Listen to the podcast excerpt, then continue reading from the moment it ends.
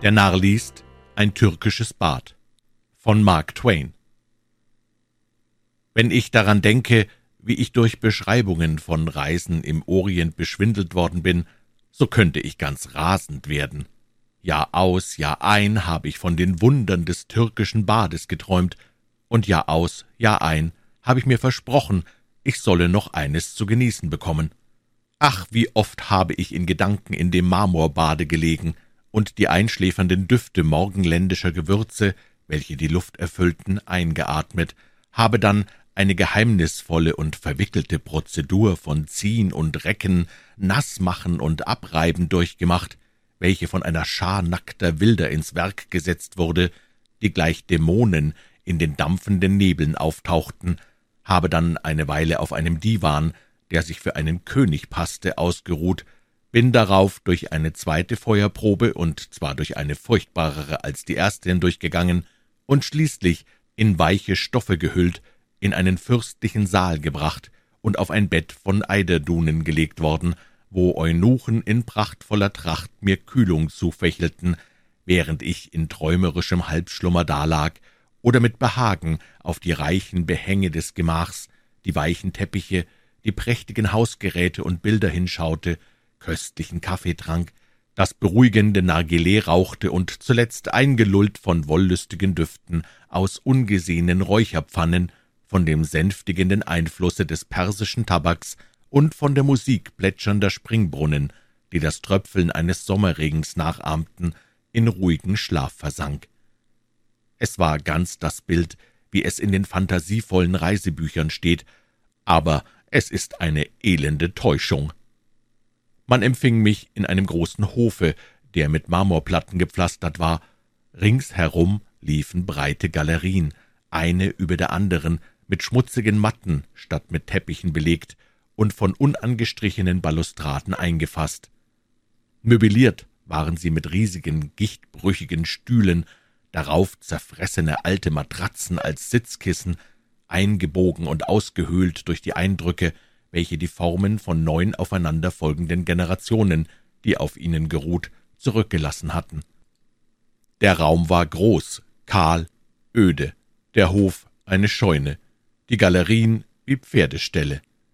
Die leichenhaften, halbnackten Knechte, die in dem Etablissement Dienste leisteten, hatten in ihrer Erscheinung nichts von Poesie, nichts von Romantik, nichts von morgenländischer Pracht.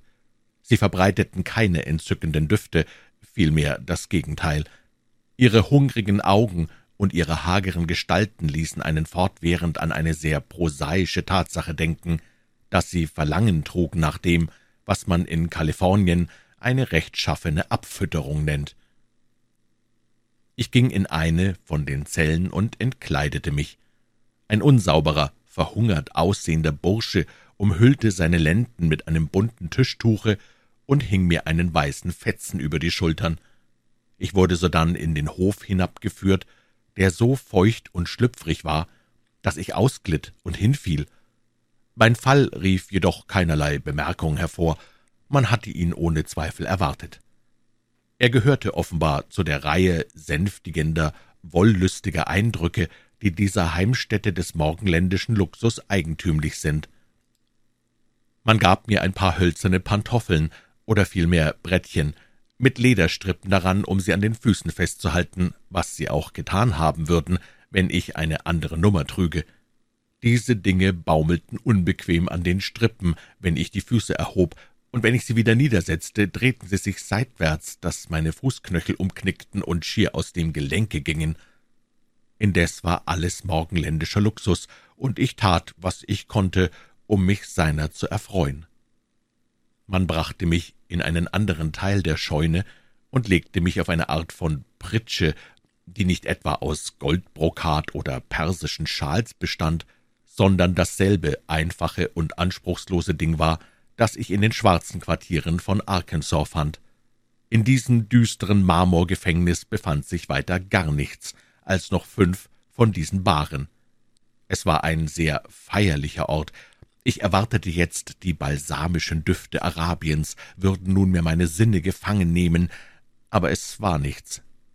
Ein kupferfarbenes Gerippe, das einen Fetzen umgehangen hatte, brachte mir eine bauchige Flasche mit Wasser, mit einer glimmenden Tabakspfeife obendrauf und einem biegsamen und langen Schlauch daran, der in ein messingenes Mundstück auslief. Es war das berühmte Nargileh des Morgenlandes, das Ding, welches der Großtürke auf Bildern zu rauchen pflegt. Das fing in der Tat an, wie Luxus auszusehen. Ich tat einen Zug daraus, und der genügte mir. Der Rauch drang mir in einer großen Wolke hinunter in den Magen, in die Lungen, ja bis in die äußersten Enden des Gebäudes meines Körpers.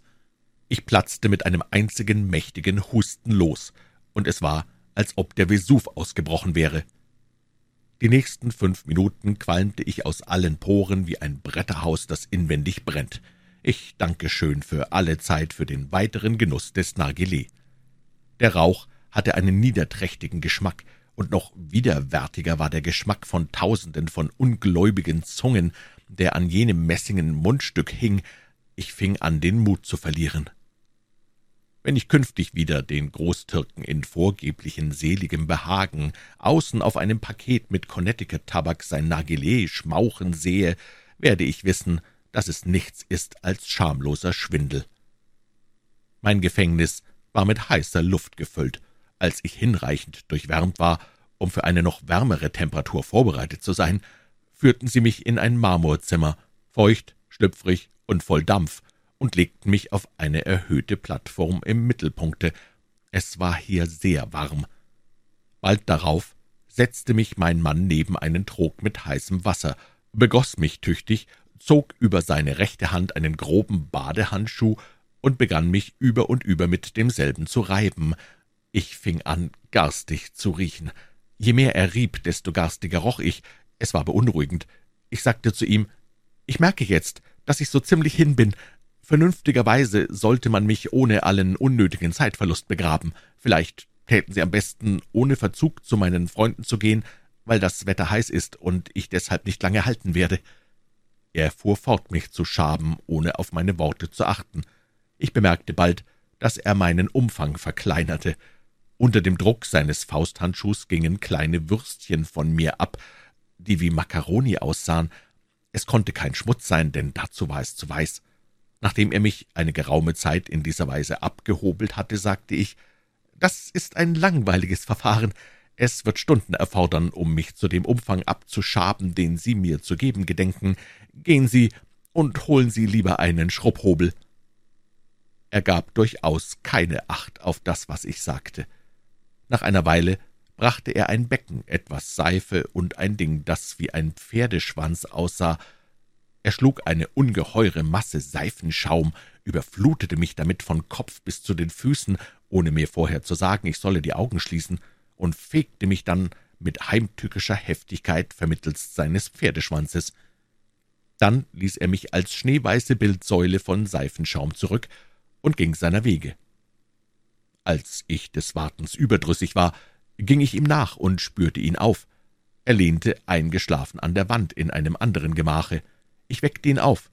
Dies brachte ihn keineswegs aus der Fassung. Er führte mich zurück, übergoss mich mit heißem Wasser, setzte mir einen Turban auf den Kopf, kleidete mich in trockene Tischtücher und geleitete mich zu einer Art Hühnerkäfig in einer der Galerien und zeigte auf eine jener vorhin beschriebenen Pritschen. Ich legte mich hinauf und gab mich wieder der unbestimmten Erwartung hin. Jetzt würden sich die arabischen Wohlgerüche einstellen. Sie kamen nicht. Dafür kam ein dürrer Diener mit einem Nargileh. Ich bewog ihn, es ohne Zeitverlust wieder hinauszutragen. Darauf brachte er den weltberühmten türkischen Kaffee, den Poeten viele Generationen hindurch so hinreißend besungen haben, und ich warf mich auf ihn los als die letzte Hoffnung, die mir von meinen Träumen vom morgenländischen Luxus geblieben war. Es war wieder eine Täuschung. Von allen unchristlichen Getränken, die je über meine Lippen gingen, ist der türkische Kaffee das Schlimmste.